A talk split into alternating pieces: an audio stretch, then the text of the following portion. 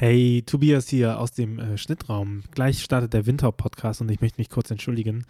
In dieser Aufnahme, wie auch ein paar davor, war leider mein Mikrofon nicht richtig eingestellt und äh, ja, es klingt scheiße. Sagen wir, wie es ist.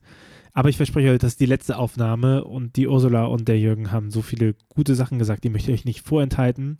Deswegen sorry für die schlechte Aufnahmequalität, äh, das äh, kommt nicht nochmal vor. Und jetzt viel Spaß beim Podcast. Also ich glaube, es braucht einfach äh, einen, der sagt, äh, wir sind jetzt Gemeinde und äh, wir postulieren diesen, diesen Anspruch einfach. Ich finde auch, ähm, dass, dass das eigentlich das einzig zukunftsfähige Bild ist, äh, tatsächlich diese Fläche, der Fläche kein, keine Identität mehr zu geben.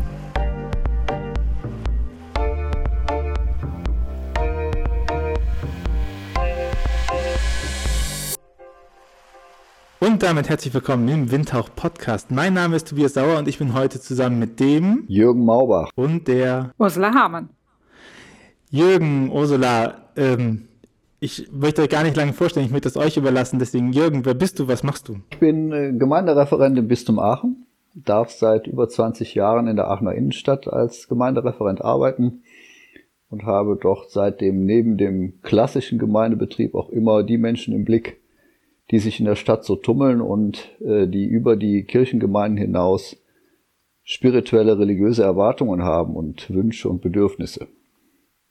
Und äh, im Zusammenhang mit dieser Sache habe ich 2010 äh, mit vielen spannenden anderen Leuten Zeitfenster gegründet. Und Zeitfenster ist eine Gemeinde? Genau, Zeitfenster äh, ist gestartet als ein Experiment herauszufinden, wie kann Kirche in Zukunft aussehen. Und daraus hat sich eine Gemeinde der Pfarre Franziska von Aachen entwickelt. Also das ist die Aachener Innenstadtpfarrei. Und äh, die versteht sich als Netzwerk. Inzwischen sind wir noch sechs ehemalige territoriale Gemeinden und zwei Personalgemeinden. Das ist Kafana um die Hauskirche für Jugendliche und junge Erwachsene und Zeitfenster ich sag mal so mit der Zielgruppe 30 plus, aber wir haben Menschen von 17 bis 77 bei uns. Cool, darauf gucken wir gleich nochmal, aber vorher möchte ich natürlich auch noch die zweite Gäste mit einladen. Uh, Ursula, wer bist du, was machst du? Ich bin äh, auch aus Aachen, ich bin äh, studierte Betriebswirtschaftlerin, bin seit 2000 selbstständig im Kontext Marketingberatung und Webentwicklung, äh, seit gut fünf, sechs, sieben Jahren, das lässt sich gar nicht so genau festmachen, aber auch beraterisch unterwegs bei Themen der Innovation und äh, Marketingfragen im Kontext von Kirche. Das mache ich zusammen in der Kooperation mit Valentin Dessois. Äh, das ist ein Organisationsentwickler und wir, so begleiten wir in verschiedenen Bistümern und auch Landeskirchen Prozesse oder Institutionen. Dann äh, bin ich auch noch sehr gerne beim Strategiekongress dabei das ist auch so ein ehrenamtliches Engagement, was ich gerne mache. Da denkt man auf katholisch und evangelischerseits gemeinsam auf Führungs- und Fachebene über Entwicklung in Kirche nach. Bin bei Futter 2 in der Redaktion, ein tolles Online-Magazin, was genau solche Themen auch behandelt. Und sehr gerne auch bei Zeitfenster. Woher kennt ihr euch denn? Äh, Jürgen war mein Kunde. ja, also so ist es tatsächlich. Gebraucht. Genau. Bitte? Genau so war es. Ja. Gebraucht. 2010 ja. sind in Aachen die äh, Pfarreien fusioniert worden und die Pfarrer Franziska von Aachen äh, brauchte dann einen neuen Internetauftritt und da sind wir an Sickit herangetreten, um mit ihnen diese Homepage zu entwickeln und über diese Zusammenarbeit mit Franziska von Aachen in diesem Jahr lief, war ich ja, ging ich ja schwanger mit meinem neuen Projekt Zeitfenster. Äh, Habe ich dann gefragt, ob äh, man das nicht auch für Zeitfenster machen könnte. Und so sind wir zusammengekommen. Ja, das Geld hat uns zusammengebracht. Und was hat euch zusammengehalten? Ich glaube, die große Idee, Jürgen, oder? Wie siehst du es? Ja, und sehr inspirierende und spannende Zusammenarbeit. Also ich denke mal, ähm, also ohne Menschen wie Ursula wäre so ein Projekt wie Zeitfenster nicht in, in ich sag mal, in dieser Professionalität und mit so viel Esprit, glaube ich, auf den Weg gekommen. Also das finde ich äh, nach wie vor äh, einen glücklichen Zufall, dass in diesem Moment, wo ich mit dieser Idee da unterwegs war, so tolle Leute dazugekommen sind und wir das Projekt so oft, also so starten konnten. In dem Podcast geht es ja um Zukunft der Kirche ganz allgemein. Und wenn ich auf Aachen immer gucke, dann spreche ich A immer von der Aachener Zelle, weil ich das Gefühl habe, dass sehr viele kreative Leute, gerade im kirchlichen Bereich, äh, lange Zeit in Aachen angesiedelt waren. Also dass es da auch durch das Zeitfensterprojekt ähm, eine enorme Strahlkraft gab.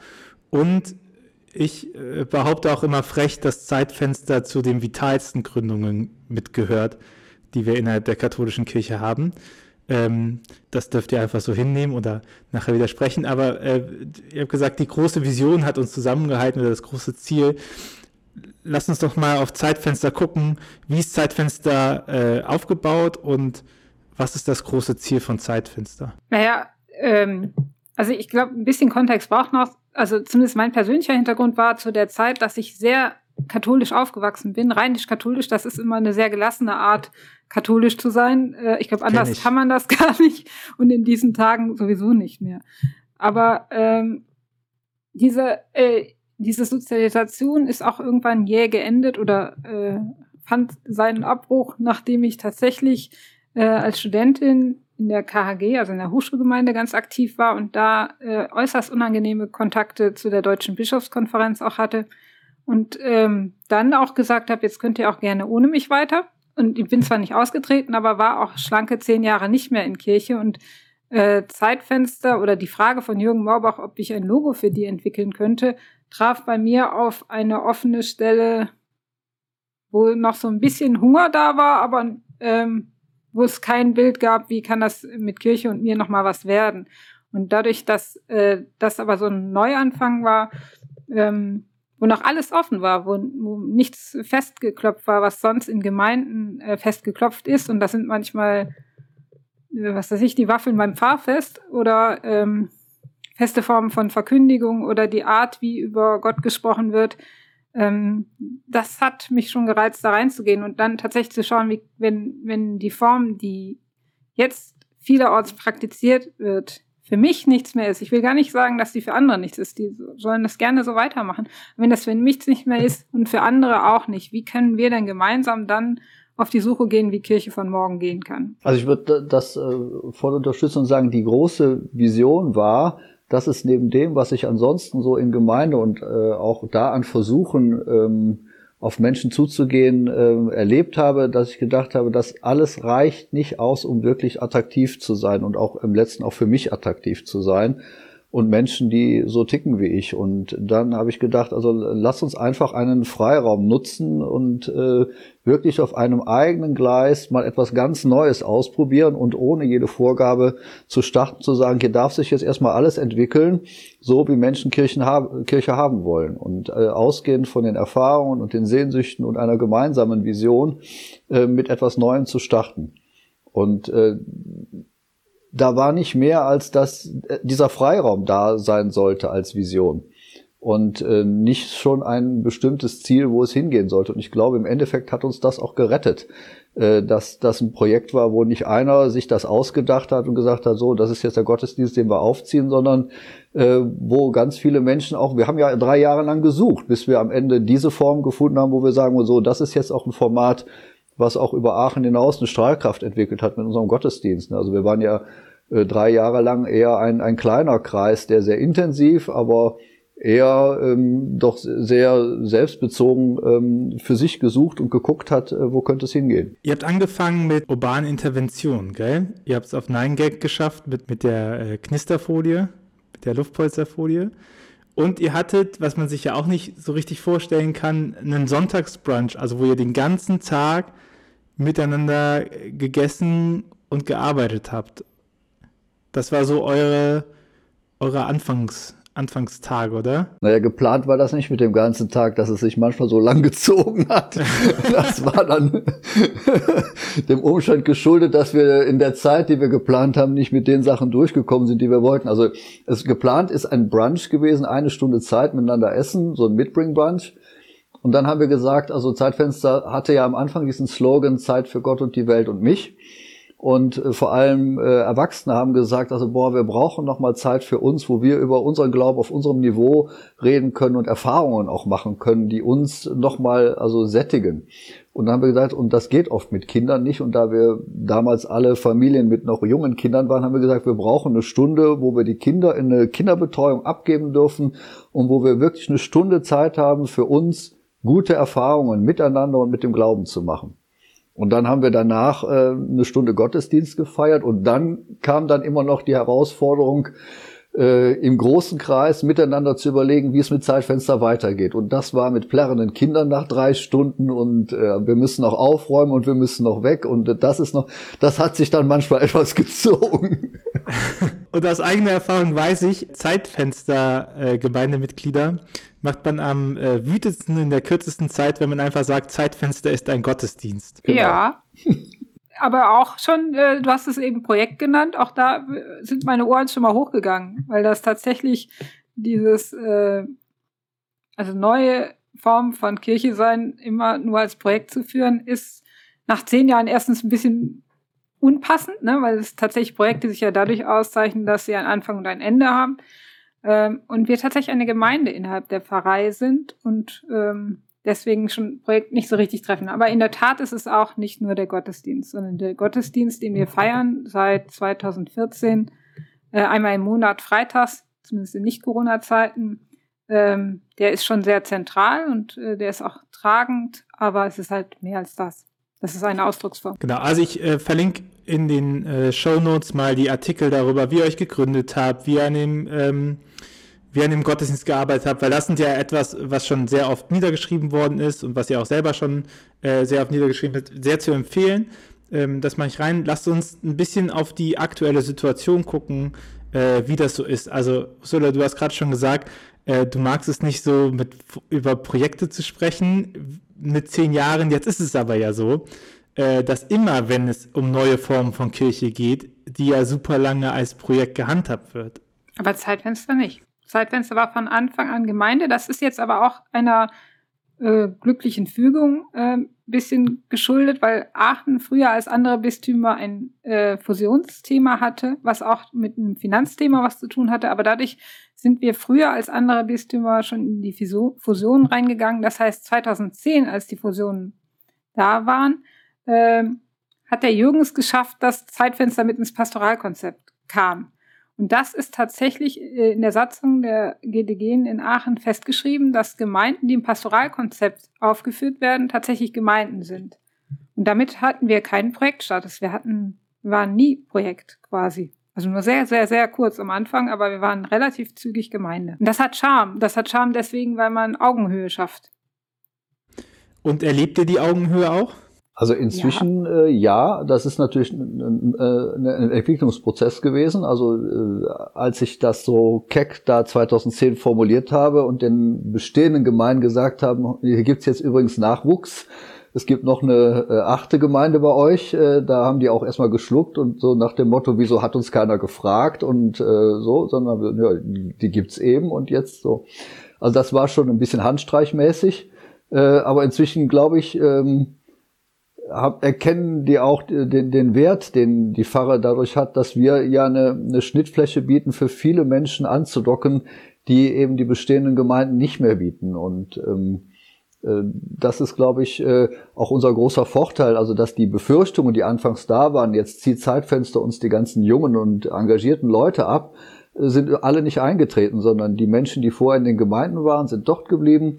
Und Zeitfenster hat mit seiner Art und Weise äh, sich als Kirche zu verstehen, äh, eine ganz neue Gemeinschaft äh, auf die Beine gestellt und ganz neue, auch aktive Ehrenamtler angezogen. Ich meine, man muss das ja nochmal so ein bisschen ähm, einordnen, dass 2010, das war die Zeit, als Lena Meyer-Landrut Satellite den ESC gewonnen hat, so als der zweite ökumenische Kirchentag war. Jetzt sind wir ja beim vierten, der jetzt kommt. Ne? So, also das äh, 2010 ist ja für Kirchenentwicklung Sache, das ist ja auch enorm früh, oder? Also ich meine, es gibt ja immer die Bewegungen, das kommen, aber so diese große Welle hat ja erst so nochmal fünf Jahre später angefangen, wo FreshX mit äh, drauf aktiver wurde, wo dazwischen mit dazu kam, die Ballmeister und so, also die, die, die ganzen Projekte, die man heute äh, länger kennt, Polylux und so. Hm?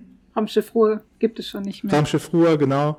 Raumschiff Ruhr ist schon wieder vorbei. Jetzt kommen langsam die Erprobungsräume. Die IKM hat damit angefangen. Jetzt ist als neues ist die EK mit dazu.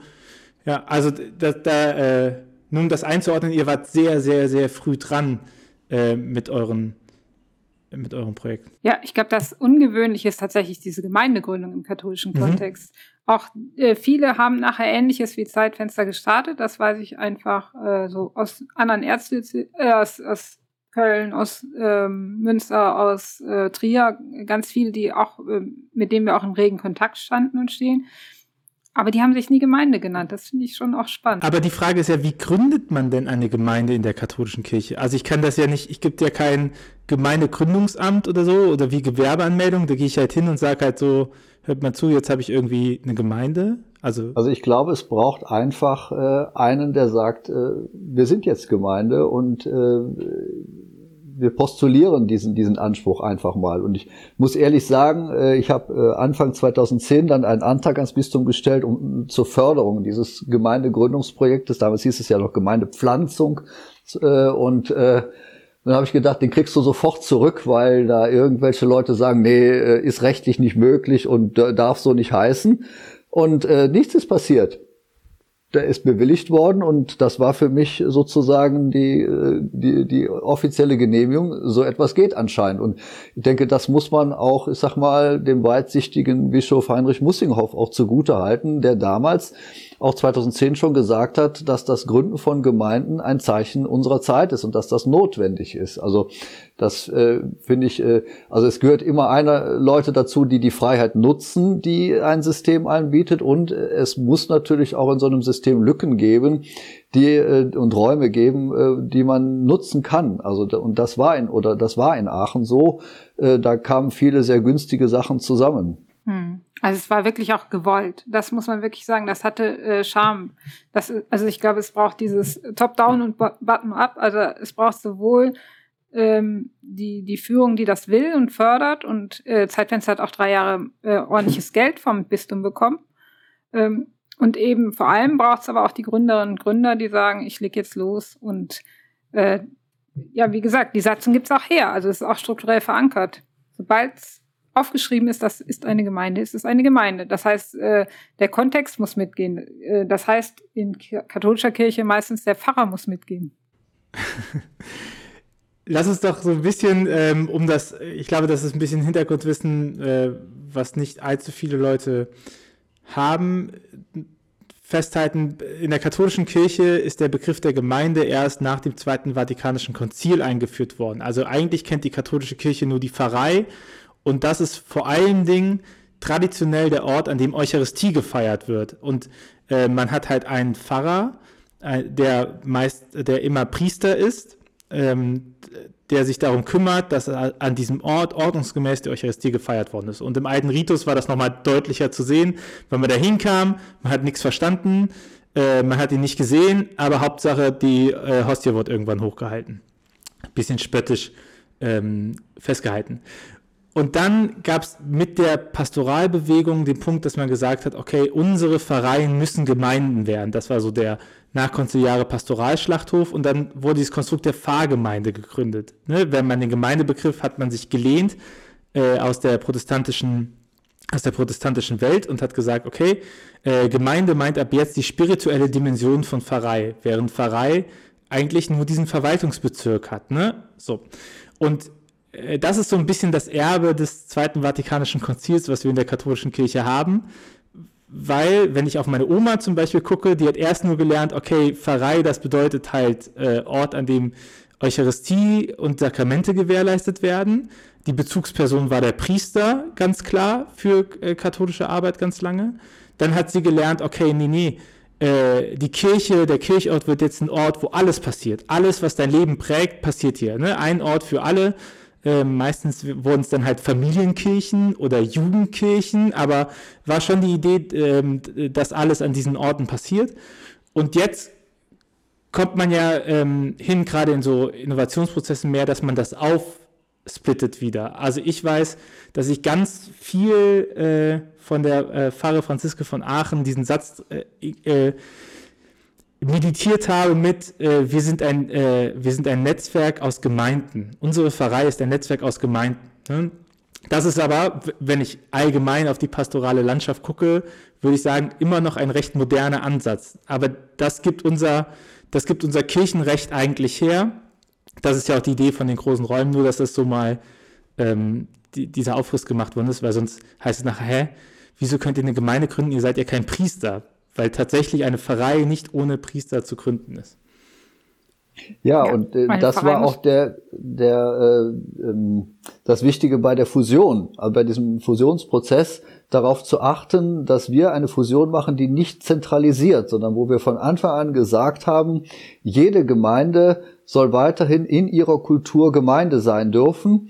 Und äh, das gilt auch für die territorialen Gemeinden, also die bis heute weiter in ihrem Stil ihre Sachen machen und wir haben nicht den zentralen Anspruch in Franziska von Aachen, dass es die eine Gemeinde gibt. Das hat natürlich dann irgendwann Identitätsprobleme, weil die Einheit äh, nicht sichtbar ist, aber äh, da, wo man das versucht mit Zwang bei Fusionen herzustellen, äh, glaube ich, läuft man das läuft das nicht viel erfolgreicher. Und diese Abkoppelung eben von dem Gemeindebegriff und von der Pfarrei das ist, war ein großer Lernprozess, der hat uns aber auch bei der Fusion sehr geholfen, weil eben ganz viel Widerstand auch dann weg war und hat die Türen geöffnet für neue Gemeinden. Und äh, ich sag mal, mein Credo ist eigentlich die der Differenziertheit unserer Zeit äh, entspricht auch eine hohe Differenziertheit der kirchlichen Landschaft und äh, wir müssen nicht Gemeinden zusammenlegen, sondern wir müssen eigentlich viel mehr äh, kulturell äh, und milieu unterschiedliche Gemeinden äh, gründen. Das wäre eigentlich das Zeichen unserer Zeit finde mhm. auch, ähm, dass, dass das eigentlich das einzig zukunftsfähige Bild ist, äh, tatsächlich diese Fläche, der Fläche kein, keine Identität mehr zu geben. Also ähm, wenn man jetzt andere äh, Bistümer betrachtet, die noch größere Flächen machen mittlerweile, und in Aachen wird es sicher auch kommen, je mehr es gelingt, der Fläche keine Identität zu geben, sondern die Orte zu stärken, desto eher gehen die Leute mit und desto besser kann es gelingen, spezifisch zielgruppenorientiert an den jeweiligen Orten zu arbeiten. Dass es nicht mehr alle machen alles äh, ist, sondern äh, jeder guckt bei seinem Ort und der Ort muss nicht territorial begrenzt sein, kann auch äh, seine, sein virtueller Ort sein, kann auch seine Zielgruppe sein. Ähm, was ist hier relevant, was brauchen die Leute und welche Formen kann ich da gut anbieten oder wo kann ich Räume öffnen, wo die ihre Sachen machen können. Ich bin da voll eurer Meinung. Ne? Ich würde das auch so äh, sehen und ich sage, äh, keine Angst vor der großen Fläche eigentlich, weil, habe ich als davor schon gesagt, mir ist es ja egal, für welche Fläche ich bezahlt werde. Mir geht es ja darum, dass da drin etwas Gutes entsteht. So, also ich muss ja nicht äh, es ist ja, es ist ja ein Irrglaube, egal wie groß oder klein die Fläche ist, dass man zu jeder Haustür immer gehen kann und klingelt und sagt, hallo, ich bin übrigens der Neue, ne? sondern äh, das funktioniert bei einer kleinen Fläche wenig wie bei einer großen Fläche. Und das Wichtige ist ja irgendwie zu gucken, ähm, was habe ich anzubieten und was kann ich da setzen und wo drin bin ich gut in dem Moment. Also, und dann merkt man ja auch, dass Mobilität zurückkommt. Also die Idee, die Angst ist ja immer, wenn wir denen nicht die ganze Zeit sagen, wir sind bei euch, dann vergessen die das. So, wenn wir nicht die ganze Zeit klingeln und sagen, hallo, wir sind doch noch hier, dann vergessen die das. Und das ist aber, wenn man sich auf andere, keine Ahnung, wenn man sich auf Marken umguckt, wenn man sich auf Einkaufszentren umguckt oder sowas, dann merkt man aber nie. Zahnärzte. Ja. Wie viele Leute haben ihren Hausarzt noch daheim, obwohl sie mittlerweile 300 Kilometer entfernt wohnen? Und dann sagen die, aber der ist, oder Friseure auch äh, FriseurInnen, ne? So, also Mobilität ist da. Die Frage ist ja, woran, woran bleibt man interessant, oder? Ja, wo treffen Wertvorstellungen aufeinander? Also wo, mhm. äh, wo gibt es den Connects ähm, zwischen den Wertvorstellungen der Leute und de dem Wertangebot, was ich äh, unterbreite oder, oder wo ich sage, das sind übrigens hier ähm, meine Vorstellungen. Und wenn es da einen Connect gibt und dann eine Bindung entsteht und die dann vielleicht auch dauerhafter entsteht, dann ist das Form von Kirche oder Gemeinde eher. Genau, und ich würde von der anderen Seite drauf gucken und sagen, und da, wo wir authentisch sind und das machen können, was wir gut können, wo wir unsere Stärken ausspielen können, da werden wir auch interessant für Menschen und dann wird man auch gefunden und gesehen. Also das finde ich, man, äh, also dieser Zwang, alles machen zu müssen, äh, der führt Menschen ja auch oft dazu, Dinge zu tun, die sie eigentlich gar nicht wirklich von Herzen tun wollen oder äh, wo sie nicht wirklich gut sind und wo sie ihr Charisma gar nicht entfalten können. Und das war von Anfang an bei Zeitfenster unser äh, Credo, dass wir gesagt haben, also hier wird niemand zu irgendetwas gezwungen, irgendeine Aufgabe zu erfüllen, weil sie gemacht werden muss, sondern jeder macht das, was er gut kann und äh, dadurch ist Zeitfenster auch dann irgendwann in den Dingen, die es gemacht hat, auch gut geworden. Also ähm, es ist ja auch faktisch falsch zu behaupten, dass die aktuellen Fahrgemeinden alles machen würden. Das kommt noch dazu. ja, die sind ja auch exklusiv über ihren Stil oder ihre Art, ihre Sprache, über ihre, ihre Formsprache, über alles Mögliche. Und ähm, das ist so lange gut, solange sie nicht der, ja, der Idee verfallen, sie würden damit alle Leute ansprechen. Also das ist tatsächlich, äh, wenn, wenn ich in, manchmal in manchen Kontexten unterwegs bin, äh, ist so die Frage, was müssen wir denn tun, damit die Leute zurückkommen? Dann müsste man bei vielen sagen, die waren übrigens noch nie da. Und im zweiten sagen, äh, ja, ihr müsst euch selber ändern oder ihr müsst sie mal fragen. Und nicht äh, zu meinen, man könnte veränderungsfrei bleiben, müsste nur ein bisschen ähm, besser kommunizieren oder sexier sein in der Werbung oder in die Musik müsste sich ein klein bisschen ändern und dann würde alles anders werden. Ähm, sondern es geht tatsächlich um diese Haltungsänderung, ähm, einmal zu sagen, ähm, ich möchte erstmal verstehen, was, äh, was ist es, was du brauchst? Oder wie Jesus sagte, glaube ich, was soll ich dir tun? Ich finde, da spielt natürlich auch so ein bisschen veränderte Gesellschaftsprinzipien mit ein. Weil äh, ganz viele Leute kommen ja und sagen halt, wir haben ein richtig geiles Produkt, richtig gut, Gottesdienst, was auch immer, wir richtig gut, wir brauchen jetzt nur noch einen Flyer, damit die Leute kommen. So von der Idee, kannst du das mal machen?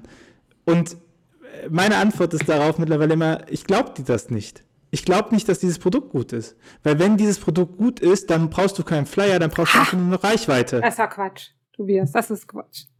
Da würde ich ja, dir vehement widersprechen. Äh, weil ja, Moment, ich sagte, dann brauchst du keinen Flyer, sondern Reichweite. Ich möchte nicht, dass du sagst, man okay. muss das Produkt nicht erklären. Aber im Prinzip würde es ausreichen. Ich sag, ich habe ein Produkt richtig gut gebaut. So, jeder, der, der das einmal in Kontakt kommt damit, der sagt, das ist gut, das will ich haben. So wie alles, was bei Chibo ist. Ähm, so, also ich sehe das und denke mir so, warum Deswegen macht Chibo ja auch keine gedacht? Werbung. Aber dann reicht es raus, wenn ich Reichweite generiere. Also wenn ich dafür sorge, dass viele Leute davon erfahren, dass das existiert. Aber die Idee hinter Flyern ist ja ganz oft, ich nehme das jetzt skizzenhaft, ne? Also auch mit Flyer kann man Reichweite machen, aber die Idee vom Flyer ist ja ganz oft, ich erkläre den Leuten, warum das jetzt toll ist, dass die da hinkommen. Und ich glaube, das braucht es nicht. Man muss eher arbeiten daran, dass das Produkt gut ist. Und selbst erklären. Ja, komme. Also erstens äh, glaube ich tatsächlich, dass es erklärungsbedürftige Produkte gibt. Mhm. Die, wie, wenn ich davon ausgehe, dass nicht jeder weiß, was ein Gottesdienst ist und wenn ich nicht das als Gesetz nehme, ist es vielleicht erklärungsbedürftig.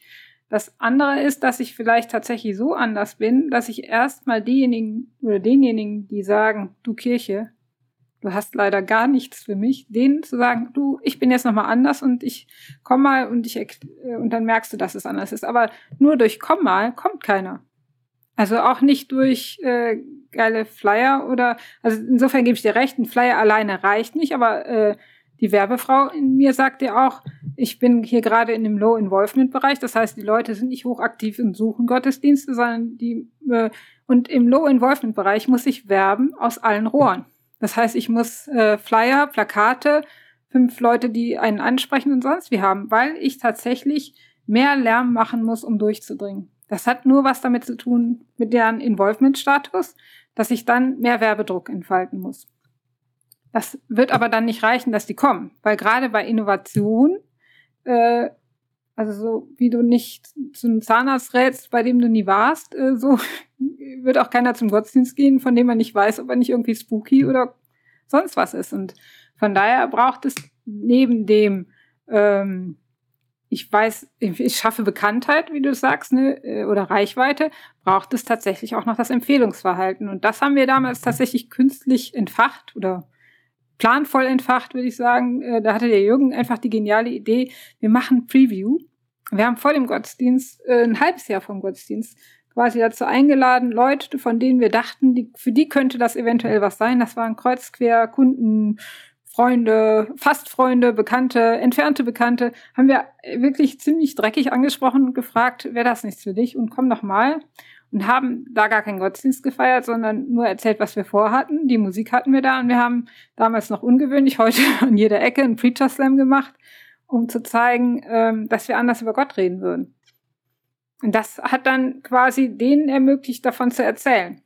Aber ich würde nochmal sagen, wenn du an Leute gehst, die nicht mehr zur Kirche gehen, aber hallo, ist das kein Selbstläufer. Wenn es dann mal läuft, äh, dann schon. Aber ehe es mal läuft und äh, wir hatten den Anspruch, dass es groß startet. Also nicht, dass es äh, klein, äh, was weiß ich, zehn Leute stehen im Kreis und fassen sich an Händen, sondern dass es tatsächlich mit 100, 200 Leuten startet und dann musst du erstmal die fürs erste Mal reinbringen. Das ist nicht so leicht.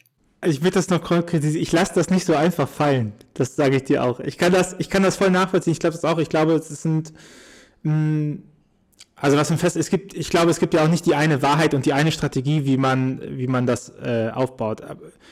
Anderes Beispiel ist aber, wenn du dir anguckst, wie Influencer funktionieren und wie Influencer-Marketing funktionieren, dann ist das Spannende daran, ähm, dass die, dass die diesen Social Approve, den du ja auch angesprochen hast, dass die den ganz stark ausspielen, dass sie halt sagen, guck mal, ihr wisst, wer ich bin, ihr könnt mir vertrauen, weil ihr mir in, in der Vergangenheit schon vertraut habt. Ne? Also das ist ja so ein bisschen so, Jürgen, wie du angefangen hast, das hier aufzubauen. So, man hat da irgendwie einen guten Kontakt und jetzt sagt der Dude, ach komm, lass mal eine Gemeinde gründen und dann denkt man sich, ach ja, scheint nicht so verkehrt zu sein und man geht da halt mit und man baut es halt mit auf. Und ich glaube, wenn man einen gewissen äh, Multiplikatorstatus hat äh, und eine große Beziehung, dann, dann äh, schafft man es, dass wenn man gute Produkte macht und da reinspielt, also ich, das ist halt ein zweiter Schritt, das hast du, glaube ich, mit diesem äh, Level von Involvement äh, gemeint, ne? Also da sind die natürlich schon auf einer Beziehungsebene und dann äh, kann ich Sachen bauen und empfehlen und die funktionieren schon und äh, das Word of Mouth übernehmen halt andere für mich, ne? Das nehmen die Leute, die dann mit dem Produkt das erste Mal in Kontakt kommen und sagen, hier schaut mal, das war gut und da komme ich weiter. Ja, also mir ist es egal, wer dieses Empfehlungsverhalten quasi anregt. Ob das jetzt äh, ein Influencer macht oder der Nachbar. Das ist, das hängt dann wieder eher an der Zielgruppe als an, an ähm, der Form, würde ich sagen. Also, aber ich glaube, dass es eben, ähm, dass es tatsächlich massiv auch dann werblicher Kommunikation braucht. Also wenn du es groß machen willst, du kannst natürlich sagen, immer, ich will erstmal, reicht ja sowieso, wenn zwei kommen, äh, zwei finde ich immer. ja, das, also das würde ich auch sagen. Ich würde auch mit dem sagen, mit, mit der Reichweite, dass das auch ein werblicher Einsatz ist. Dass es nicht darum geht, einfach nur zu, ne, sondern dass man sagt, ey, wir, wir gucken jetzt, dass so viele Leute wie möglich einen Touchpoint mit unserem Produkt bekommen. Und ist das über Empfehlungssachen, ist das über Preview-Gottesdienste etc. Aber das zeigen wir, weil wir davon überzeugt sind, dass das, was wir gebaut haben, gut wird oder gut werden kann.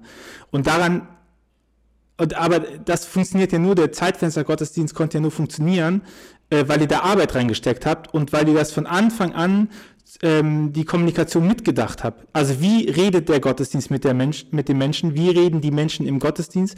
Und wie wird mit Gott geredet und über Gott geredet an diesem Punkt?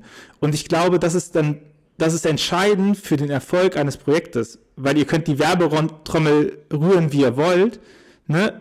Und dann kommen sie in Kontakt mit euren Sachen und dann sagen sie so, jetzt mal ganz ehrlich, also ein Hillsong-Gottesdienst kann ich mir auch auf YouTube angucken. So, wo ist jetzt eure Besonderheit? Dass es halt jetzt in Aachen stattfindet, okay.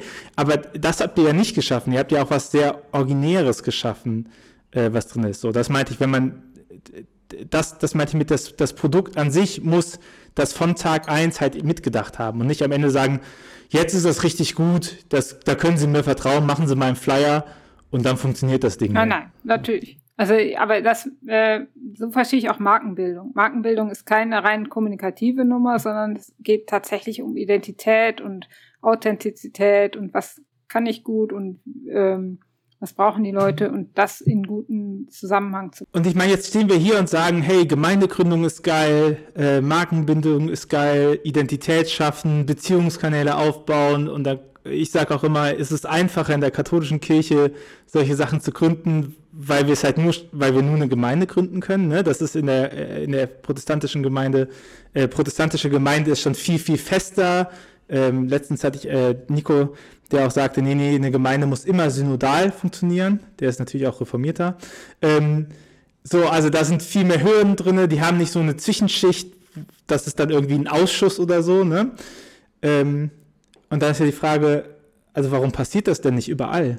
Ich meine, die Not ist ja eigentlich groß genug, dass das, und der Wille ja auch, also auch katholischerseits gibt es ja immer mehr Kirchenentwicklungstreffen. Wo, wo sind die Hindernisse? Also es gibt, äh, glaube ich, da ganz viele Faktoren. Das lässt sich, glaube ich, nicht so äh, leicht äh, identifizieren. Ich finde, es ist zum Beispiel we gehört wenig zur Kultur.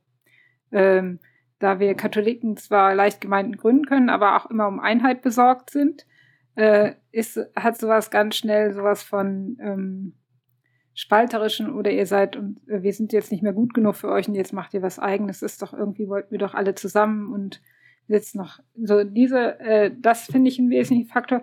Ich finde auch, es ist eine Frage ähm, der Rolle von äh, auch oft von hauptamtlichem Personal. Also in, in die ganz ja über Jahrzehnte und ähm, eigentlich in so einer Macherrolle sind und dann eigentlich um so ein, so ein Gemeinde, so einen Prozess zu führen, der äh, Gemeindegründung äh, unterstützt, ja ähm, ganz, also ihre Rolle viel flexibler verstehen müssten und auch eben sich als Innovateur oder Entrepreneur verstehen, sich als Kommunikator und eben nicht unbedingt als die, die machen, sondern als der, der tatsächlich anderen ähm, den Raum öffnet, dass sie ihr Christsein entwickeln können, würde ich mal. Also es ist eine sehr entwicklerische Rolle und nicht so eine vertikal führende Rolle. Ähm, das wären für mich immer zwei Punkte. Aber es ist natürlich auch so, dass äh, tatsächlich, wenn man dann auf die demografischen ähm, Daten einer Pfarrei schaut und wer sich da noch engagiert, es wird auch die Personaldecke einfach dünn, derer, die, ähm, sag mal, was ganz Neues für, sag mal, zumindest um die, für Leute um die 30 schon gründen kann. Ne, also so viele sind ja auch nicht mehr. Also aus den Erfahrungen, wir haben ja öfter Gruppen bei uns, die kommen und sagen, wir würden uns das gerne mal angucken und dann kommt ja dann noch raus. Also wir haben selber so ein Projekt in der Pipeline und wir planen da gerade dran. Und dann ähm, ist es meistens so, dass sie erzählen, es gibt so einen Gottesdienst, den man, ich sage jetzt, dass wir etwas despektierlich aufpimpen will. Äh, so und äh, und dieses Aufpimpen, das ist zumindest meine Erfahrung, also das war zumindest 2010 für mich etwas, wo ich gedacht habe, natürlich gab es Gottesdienste in Franziska von Aachen, wo ich mir gedacht habe, na, da kann man das eine oder andere moderne Element noch einbauen, aber das hätte so viel Energie gekostet, also diesen Gottesdienst dahin zu biegen, äh, und es wäre dann für die Leute, die wir hätten ansprechen wollen, immer noch äh, viel zu wenig gewesen, als dass sie gesagt hätten, ja, das ist jetzt mal was anderes, also da fühlen wir uns auch jetzt wohl. Und ähm, ich finde, es geht ganz viel Energie dabei drauf bei diesen Kompromissen, die dann gemacht werden und diesem Anpassen und ähm, diesem ähm, ja äh, nicht, also diesen Mut zu haben und zu sagen, und wir setzen wirklich etwas auf ein eigenes Gleis. Und diese, diese, diese, diesen Schritt in die, diese Freiheit zu tun. Also ich glaube, das äh, ist, glaube ich, etwas, das Zeitfenster am Anfang sehr gut getan hat, dass wir sehr viel Energie dann auch irgendwie wirklich für das Neue verwenden konnten. Und als das einmal gesetzt war, da war das doch äh, relativ schnell akzeptiert und wir konnten wirklich frei auch seitdem planen und uns auch weiterentwickeln. Ne? Dann kam der Gottesdienst, dann kamen die anderen Sachen. Ich sage jetzt mal Songwriters Church, also unsere Konzertserie, unser Breakfast Club mit unserem diakonischen Engagement für den Sonntagsfrühstücken. Und 2019 dann jetzt nochmal einen Schritt raus aus dem Gottesdienstpublikum, nochmal in die Stadt hinein, zu all den Menschen, die hier engagiert sind für eine bessere Welt, sage ich jetzt mal so. Äh, und ähm, also äh, zu sagen, also wir machen Inspiring Mornings, um einfach äh, die Menschen zusammenzubringen und denen einen Dialograum zu bieten für das, äh, was sozusagen der spirituelle Hintergrund oder deren Haltung ist hinter ihrem Engagement. Also ähm, einfach zu sagen, also wir lösen uns ein Stück weit von den traditionellen Formen und Formaten, um, um einfach nochmal viel freier auf Menschen zugehen zu können und auch an die Ränder zu gehen von Kirche. Also ich glaube, das haben wir uns von Anfang an gegönnt. Ja, und der Zuspruch zu den Formaten bestätigt mich eigentlich auch darin, dass die Leute dann auch wieder sagen, boah, das macht Kirche toll, ne? So. Also das kommt, also ich, noch, wir haben ja dieses Inspiring Morning habe ich ja gegründet und habe gedacht, das sind alles Leute, die würden nie in einen Gottesdienst kommen. Ne? Die hören sich dann vielleicht mal so einen Freitagvormittag dann so einen Impuls an und äh, kommen zum Netzwerken und reden da gerne, aber äh, die würden nie in unseren Gottesdienst kommen. War auch nicht mein Anspruch. Und nach ein paar äh, Inspiring Mornings haben wir immer am Ende auch gesagt, und Zeitfenster feiert auch Gottesdienst, dann und dann, und wer Lust hat, kommt mal dahin. Und inzwischen gibt es eine feste Gruppe von Leuten aus diesen Inspiring Mornings, die äh, Gottesdienstbesucher sind und die sagen, boah, was ist das schön und da habe ich gar nicht gewusst, dass es sowas gibt. Also, äh, dass es da äh, Möglichkeiten für Kirche gibt, von denen wir gar, noch gar nichts wissen. Und äh, man, es ist alles nur eine Frage, wie offen äh, man auf Menschen zugeht. Als ich so sozialisiert bin ins Theologiestudium rein, ich meine, jetzt, jetzt sage ich ja, ihr habt 2010 äh, Zeitfenster gegründet, ich habe 2010 angefangen zu studieren. Ähm, da kann ich noch so aus meiner Jugendzeit die Idee, dass man die Sonntagsmesse hübsch macht. So, also diese Idee davon, dann nimmt man einfach eine Band, dann macht man daraus eine Jugendmesse und so. Und das war auch äh, sehr bei Hart, das zu tun. Und darauf hatten wir auch Bock. Dann gab es andere Gründe, die es geblockt haben, weil äh, das ist nachher zu laut oder so, ne? Klassiker. Und jetzt bin ich aber so an dem Punkt, dass ich mir denke, so, nee, äh, es bringt überhaupt nichts. Lass, die, lass, lass den Menschen doch die Sonntagsmesse, weil die Leute, die da hinkommen, kommen doch, weil Zeit, Form, Ort, Thema und Person passt. Die sind glücklich damit. Und warum sollte man denen dieses Glück nehmen? Ich glaube, da wird halt niemand glücklich. Ich finde, man merkt das schon immer, wenn eine Sonntagsmesse so eine halbe Stunde verschoben wird in eine Richtung. Da, da geht ja schon, äh, da geht ja der alteingesessene Plan der letzten 50 Lebensjahre geht ja dann dahin, ähm, weil dann das Essen nicht mehr rechtzeitig fertig wird und dann verpasst man den Spaziergang und dann verpasst man die Sonnentanken und dann wird man krank. Ähm, so. Und ich glaube, daran wird so, so deutlich, dass die Leute, die sonntags da sind, ähm, sind halt da, weil es ihnen gefällt. Und niemand kommt mehr, nur weil man die Musik ändert sondern was ja viel eher passiert ist, dass die Leute sagen, ja, nee, wisst ihr was, da gehe ich wieder weg. So, das, das ist nicht mehr meine Sonntagsmesse. Und stattdessen sich klar zu machen, dass wenn man neue Projekte baut, dass man nicht immer diese diese äh, Gruppe nimmt und so Lookalikes daraus bildet und sagt, wir wollen diese Gruppe hier irgendwie skalieren, ne? weil das ist so unser Kernbereich, die können wir immer gut adressieren. Also wir wissen ja, alle, wenn wir diese Leute irgendwie hinbekommen wollen, dann, dann bekommen wir eine Veranstaltung, da sind 100 Leute Kernkirche drin. Ne? Sondern dann zu sagen, nee, wir machen kein Lookalike, sondern wir, wir nehmen halt Parochie in die Fremde gehen ernst und gucken mal, äh, wer spricht auf unsere Themen an, so wie mit Inspiring Morning. Ne? Wer spricht auf die Themen Nachhaltigkeit und urbane Veränderung an? Und ich präge das aus meiner christlichen Perspektive als christlicher Mitter. Ich habe dieses Framing und dann von diesen Leuten das aufzubauen und halt. Ja, aber ich würde es noch radikaler sehen. Es geht gar nicht darum, wer spricht auf meine Themen an, sondern ich gehe raus und gucke, was sind gerade für Themen in der Stadt angesagt. Und da war, also ne, 2019 war Fridays for Future kam ganz groß, Greta kam ganz groß raus, der Radentscheid lief in Aachen, also dieses große Programm für fahrradgerechte Stadt und neue Mobilität und all diese Dinge. Äh, und man kriegt natürlich mit, dass es eine riesige Coaching- und äh, Self-Empowerment-Szene gibt äh, von Leuten, die da an sich arbeiten und Persönlichkeitsentwicklung machen. Und alle Leute, mit denen man redet, die kommen, also ne, egal ob es jetzt die Baumschützer im Hambi sind oder die, die ähm, Radentscheid-Leute, die kommen irgendwann dahin, also dass sich das Bewusstsein ändern muss. Ne? Da redet ja dann irgendwann jeder irgendwie drüber. Ne? So, und da habe ich gedacht, okay, und zu dem Stichwort haben wir auch noch was zu sagen als Kirche, also zu, einer, zu, zu ähm, einem Lebensstil, einer Haltung. Und das war also der Ausgangspunkt für Inspiring Morning. Also nicht ich habe ein Thema und da könnte ich in der Stadtgesellschaft mit landen, sondern es ist wichtig, wir müssen auf die Leute hören und was sind deren Themen und was können wir aus christlicher Perspektive sozusagen dazu beitragen. Und da ist es erstmal das äh, erste Anliegen gewesen, den Dialograum zu öffnen. Also ähm, es gibt ja dieses ähm, Prinzip des Flipped Classroom was ich sehr überzeugend finde. Also früher ist man in die Uni gegangen und hat dort sozusagen in Vorlesungen Wissen getankt und ist dann nach Hause gegangen und hat es nachgearbeitet und sich angeeignet. Und äh, heute läuft das eigentlich genau umgekehrt. Die Leute äh, ziehen sich ihr Wissen aus allen möglichen Quellen. Äh, das Internet ist ja voll mit Wissen, das kriegen wir gar nicht alles verarbeitet. Und vielen, vielen anderen Quellen. Und äh, die Studis brauchen eigentlich Orte, Seminare, wo sie sozusagen das ganze Wissen, was sie unsortiert alles aufgesogen haben, sich aneignen können, für sich strukturieren können und im Dialog sozusagen äh, ordnen können und damit es ein Stück von ihnen wird.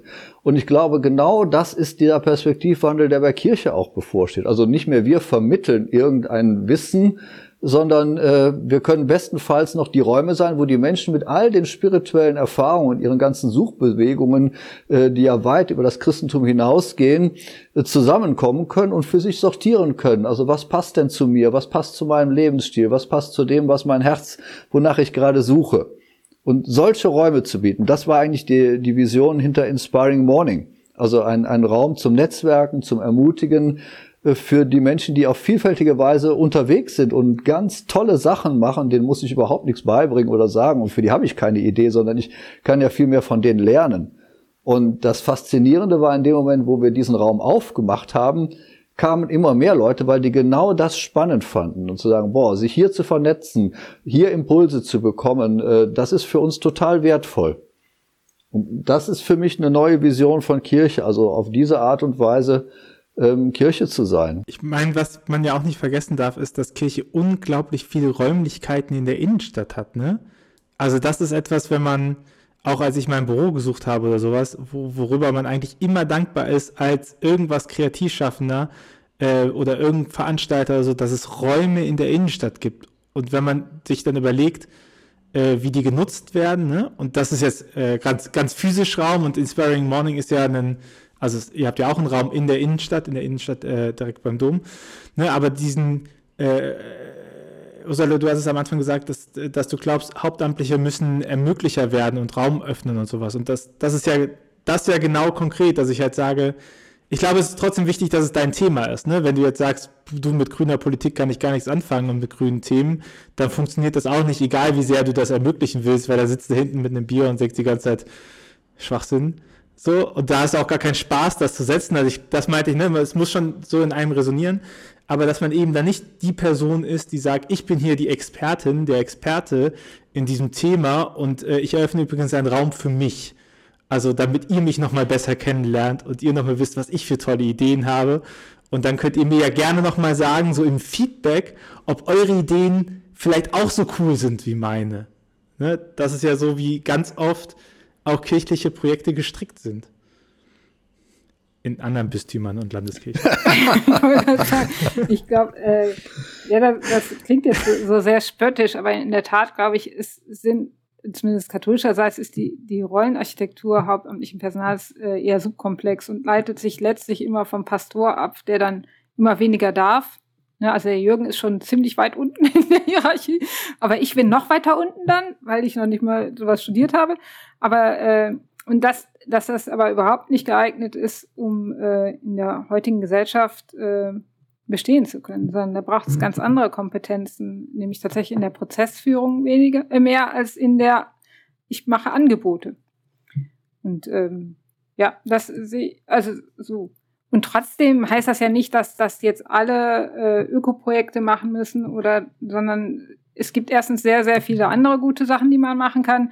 Und natürlich können auch Leute weiterhin klassisch Seelsorger sein. Auch das sei ihnen belassen. Es braucht nur eine höhere Flexibilität, wenn ich jetzt das Ganze sehe. Aber ich meine, das widerspricht sich ja nicht. Also ihr seid ja trotzdem auch ein seelsorgerisches Angebot im Zeitfenster. Ne? Ihr seid ja trotzdem ähm, trotzdem fragt ihr halt, wie kann das Reich Gottes äh, jetzt Wirklichkeit werden in Inspiring Morning? Ne? Das sind ja, das sind ja urkirchliche Themen, die er mit nachgeht. So aber ich glaube, die, Haltungs, die Haltungsänderung ist eben zu sagen, ey, wir wissen das eben auch nicht ganz. Also wir wissen, dass hier Kirche irgendwie Sakrament und Werkzeug sein soll, aber wie funktioniert das jetzt? Also und, und dafür brauchen wir Expertenwissen und Experten sind halt die Menschen, also die besten Experten für das Leben sind halt Menschen, die leben, oder? Ja, und ich würde es auch nochmal breiter sehen. Also wir haben ja auch tatsächlich mit den äh, Breakfast Club Leute, die diakonisch tätig sind und die schmieren Brötchen für Wohnungslose. Und auch das ist ja eine Form von Verkündigung, sehr, äh, sehr unmittelbar und wunderbar. Also, ähm, und die tun das ja jetzt auch weiter, obwohl es so viel schwieriger ist und äh, bringen Tüten rum oder stehen am Fenster bei Minusgraden und verteilen die Sachen. Also, oder auch, ich finde auch sowas scheinbar Profanes wie Songwriters Church, das äh, ein Konzertformat in der Kirche ist, wo man sagt, ja, uns gehört ja diese Kirche eigentlich gar nicht. Vor uns waren viele da, nachher uns werden viele kommen. Was ist denn, wenn wir diese Kirche mal äh, an einem Abend äh, Songwritern der Stadt zur Verfügung stellen. Was passiert mit der Kirche, wenn die da drin sind? Und wa was passiert mit denen, wenn die da ihre, ihre Songs machen? Deswegen äh, ist das mehr als ein Konzert, sondern auch mal mit einem Interviewformat versehen. Und äh, auch da würde ich sagen, sind wir, äh, also die, die jetzt so mal Zeitfenster Kern sind, auch Empfangende, weil wir ganz viel von denen erfahren und über ihre Spiritualität lernen, ohne die bepredigt oder besegnet zu haben vorher. Ich habe noch eine, eine äh, persönlichere Frage und zwar, weil die mir sehr lange nicht aus dem Kopf ging. Ursula, als wir uns nämlich mal getroffen haben vor ganz schön langer Zeit. Da warst du noch äh, Student. Da war ich noch Student und äh, hatte natürlich noch keine Ahnung von nichts. Aber, aber du warst damals schon sehr ähm, offensiv, sag ich mal. Danke. Genau, das, da hatten wir Dreifach Glauben gegründet, da hatten wir das Blogprojekt und das war schon ganz äh, cool und da habe ich angefangen, meine Magisterarbeit zu schreiben in dem Bereich und da habe ich auch äh, Jürgen kennengelernt, ne, weil ich halt angeschrieben habe, gesagt, hey, wie funktioniert das denn bei euch? So kann man mal vorbeigucken äh, und die Artikel gelesen habe dazu. Ähm, aber es, es gibt da eine Frage, die mir äh, die, die bei mir immer wieder kreist und die würde ich gerne jetzt nach, wie sind das jetzt, fünf Jahre später nochmal stellen. Und zwar, ähm, als du über den Zeit, Zeitfenster Gründungsmythos gesagt hast, dann hieß es ja auch immer so diese Sache, die irgendwie auch voranbringst. Ich habe nicht mehr das gefunden, was ich brauchte innerhalb der Kirche und habe dann neu gegründet. Eine Frage für mich äh, bleibt dann immer noch, naja, jetzt habt ihr halt was gemacht, ne? Ihr habt jetzt was für die anderen gebaut und okay, man ist Empfangener und so. Aber habt ihr denn, oder wie geht ihr mit der Situation um, dass ihr vielleicht irgendwo hinkommt und sagt, da ist was für mich, so, oder, oder braucht ihr diesen Punkt zu sagen, ich muss immer auch was äh, kreieren, ne? auch wenn das passiv kreieren ist, aber dieses so, die, diese Frage. Also du meinst Sammlung, nee, den Zusammenhang zwischen Sammlung und Sendung in der Zeitfenstergemeinde? Oder meinst du das? Nein, ich meine dieses, äh, diese wäre es immer noch der Punkt, dass man sagt, für mich ist gerade kein Raum in dieser, in dieser Kirche. Ne? Also wäre man immer noch an diesem Punkt oder sagt man, ich habe jetzt auch was gefunden, was vielleicht auch andere für mich machen, oder? Also wo ich nicht immer aktiv werden muss, um was zu machen, weil es ja auch manchmal einfach auch geil ist, irgendwo hinzugehen und sagen, ach, ich habe mit dem ganzen Driss hier nichts zu tun. Ich kann jetzt einfach nur mal da sein und mich beseelsorgen lassen oder so. Ja, ist ein bisschen schwierig, würde ich sagen. Also da, so ganz, das ist aber auch, äh, wenn man, ich bin ja auch Unternehmerin, äh, ich kann dir auch sagen, dass ich quasi nie, nie nicht, äh, also nie richtig frei habe, wie ihn das vielleicht ein Angestellter hat. Ähm, bei Zeitfenster ist es so, dass ähm, das ist natürlich, also erstens äh, erlebe ich auch die Gottesdienste, wenn, selbst wenn ich sie mit, also wenn ich eine Rolle im Gottesdienst habe als ähm, sehr wertvoll und bereichernd. Und äh, aber natürlich bin ich auch nicht jedes Mal involviert und kann auch sehr entspannt in der Bank sitzen, wohl wissend, dass ich nachher wahrscheinlich mit aufräumen muss. Aber, äh, aber ja, also von daher ähm, finde ich, finde ich schon, dass es da äh, den, also ich kann da sehr gut auch meine Ruhe finden. Ich bin jetzt aber auch nicht so eine Heavy-Userin in Christensachen. Also ich weiß auch immer, dass Leuten, denen äh, das ähm, Christsein sehr viel, also wichtiger ist. Ja, wo das ein, eine, sag mal, eine permanente Rolle im Leben hat. Dass, äh, dass denen vielleicht einmal im Monat so ein Gottesdienst nicht genug wäre. So. Ich finde ich finde das aber ähm, für mich ausreichend. Ja. Also ich würde für mich äh, sagen, also ähm, ich bin nicht so der Heimattyp. Ich bin eher jemand, der unterwegs ist. Und ähm, also ich finde die Zeitfenster Gottesdienste schon sehr erfüllend, aber ich merke, ähm, das ist für mich äh, wie so ein Ziel, das im Horizont liegt. Je weiter man darauf zugeht, äh, ähm, man kommt, man kriegt, man erreicht es nicht, sondern man geht weiter darauf hin.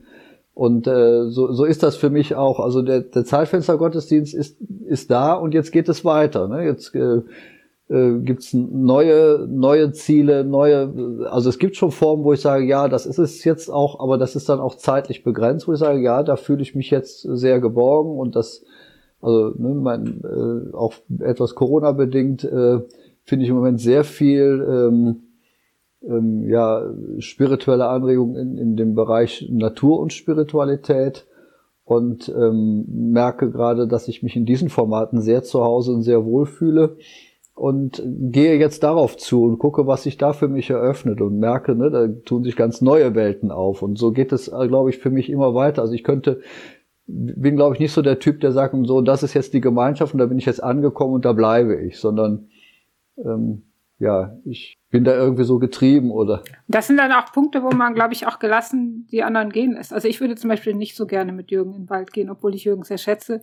Würde ich dann, also weil ich einfach so mehr so urban, äh, ich mag das Urbane sehr, ich mag Beton. ja, und äh, ich finde, das ist aber auch dann völlig okay, äh, wenn man sagt, oh, hier entwickelt sich ein Zweig, da gehen jetzt nicht alle mit. Ist aber gut. Ich finde das auch sehr schön, weil es äh, unterstützt ja das, was ihr ja theoretisch am Anfang formuliert habt, dass es auch praktisch auch so lebt, ne, mit nicht alles für alle da sein müssen und so. Also ich meine, äh, kleiner Tipp an alle HörerInnen, ihr müsst jetzt, wenn die Adventskalender kommen auf Instagram, ihr müsst auch nicht jedem Adventskalender folgen. Das ist auch voll okay, wenn ihr auch einfach sagt, dem verfolge ich und egal was das ist oder auch jede Fastenaktion und egal, ne, das, das ist ja auch äh, Netzwerkeffekte von Digitalität. So, es muss, es, man braucht halt ein gutes Angebot für, für sich selber. Und das, was man oszillieren kann, ist eben nicht Territorium, zu sagen, ich bin einfach das nächste Angebot zu dir, weil ich die nächste Pfarrei bin zu dir, sondern was man, was man ändern kann, sind eben Kategorien oder funktionale Dienste in der protestantischen Kirche, dass er sagt, hey, ich bin für äh, dein Thema öffne ich dir jetzt den Raum, ne? Also für dich oder für das, was du gerne haben möchtest. So, das, das ist die Art und Weise, die ich mache. Und dann sucht man sich den heraus. Und dann ist Nähe ein, ähm, ein nicht physisches Konstrukt, glaube ich ganz oft. Ne? Auch wenn das manchmal auch sehr schön sein kann. Ich habe eine abschließende Frage an euch beide und ihr bekommt beide dieselbe. Das heißt, wer auch immer anfängt, äh, gibt dem anderen die Chance, noch viel eloquente Antworten zu können. Und meine Frage ist, ähm, was wünschst du dir von einer Kirche der Zukunft? In der Tat tatsächlich Gelassenheit und den langen Blick. Ähm, ich erlebe tatsächlich oft auch, weil das ja auch ein Teil mein Job ist, äh, in beraterischen Prozessen ähm, ganz viel Angst vor Kontrollverlust. Und ähm, wenn da ein größeres Zutrauen in die Fähigkeiten der Menschen da, also wenn sich das stärker als Kultur verbreitete ähm, und da ein größeres Zutrauen in, ähm, in die Menschen und in das, also letztlich auch in, die, in das Wirken des Heiligen Geistes und dass ich nicht diejenige bin als Kirche, die diesen, sagen wir, die Wege des Heiligen Geistes schon vorher weiß und determiniert und ähm, das würde ich ihr gönnen, dieser Kirche. Ähm, ja. Ich würde das un unterstreichen und, und, mit meinen Worten sagen, also dass sie loslassen lernt. Also sie hat äh, über 2000 Jahre eine Ordnung repräsentiert und so äh, ganze so im, im Sinne von Richard Raw würde ich sagen, äh, die ganzen Skandale und die Disruptionen, die die veränderte Gesellschaft jetzt äh, hier gerade besonders hier im Westen mit der Kirche, der Kirche aussetzt, die führen so in eine Unordnung, also Disorder. Und ähm, die muss da hinein, die muss da durch. Äh, das äh, zurück zur Ordnung äh, bringt gar nichts, das schiebt, verlängert nur das Leiden, sondern jetzt ist eigentlich die Zeit loszulassen, viele Dinge, von denen man glaubte, dass sie den Kern ausmachen und dass sie diese Kirche stabilisieren, die werden wir hinter uns lassen können und wir werden sehen, sie wird freier und schöner und größer und lebendiger werden. Und äh, es, wir werden durch diese Zeit der, der, der, der, Unordnung hindurchgehen und es wird äh, wahrscheinlich die Frage nach der Einheit und was auch alles aufkommen. Äh, und es wird daraus etwas Neues entstehen. Aber dieses Neue wird nicht entstehen, wenn man jetzt versucht, das, was alles in Auflösung begriffen ist, äh, schnell wieder in eine neue Form zu gießen. Also die ganzen Bemühungen, jetzt äh, den Bistümern neue Strukturen zu geben, neue und was es da alles gibt, ich glaube, sie gehen genau an dem Problem vorbei. Wir brauchen keine neue Form, sondern wir brauchen den Mut, in diese Unordnung hineinzugehen und das auszuhalten und äh, ganz im Vertrauen auf den Heiligen Geist auch darauf zu setzen, dass wir da durchgeführt werden. Und da bin ich fest von überzeugt, äh, dass wir da durchgeführt werden. Es ist nur die Frage der Zeit, wie lange das dauert, äh, bis wir uns diesem Prozess auch wirklich hingeben können. Ich würde, ich würde nochmal an einer Stelle widersprechen wollen. Naja, Also ich glaube schon, dass es, äh, dass es auch verlässliche Strukturen braucht. Also ähm, da sehe ich die, die Kirchenleitung auch in der Bringschuld, die so zu schaffen, dass Freiräume entstehen können. Jetzt einfach nur zu sagen, ähm, wir schließen die Tür zu und schmeißen den Schlüssel weg und gucken mal, was dann in 100 Jahren passiert ist, das wäre mir persönlich zu wenig, sondern ich erwarte von dieser Kirchenleitung auch Verlässlichkeit, so. Also, dass sie diese Räume öffnet und äh, sie auch sichert damit Entwicklungsprozesse geschehen können. Lieber, lieber Ursula, lieber Jürgen, äh, vielen, vielen Dank für eure Zeit, dass ihr hier wart, äh, dass ihr die Freiraum genutzt habt. Ich persönlich habe schon sehr lange sehr viel von euch profitiert und von eurem Wissen und von eurer Arbeit, die ihr so macht. Hat mich sehr gefreut, dass ihr heute dabei wart. Und ähm, dann bis zum nächsten Mal. Ciao. Tschüss, danke. Tschüss. Dieser Podcast ist eine Gemeinschaftsproduktion von Ruach Jetzt und der Evangelischen Arbeitsstelle für missionarische Kirchenentwicklung und diakonischen Profilbildung MIDI. Produziert von Ruach Jetzt. Mehr Informationen findest du auf windhauch.ruach.jetzt.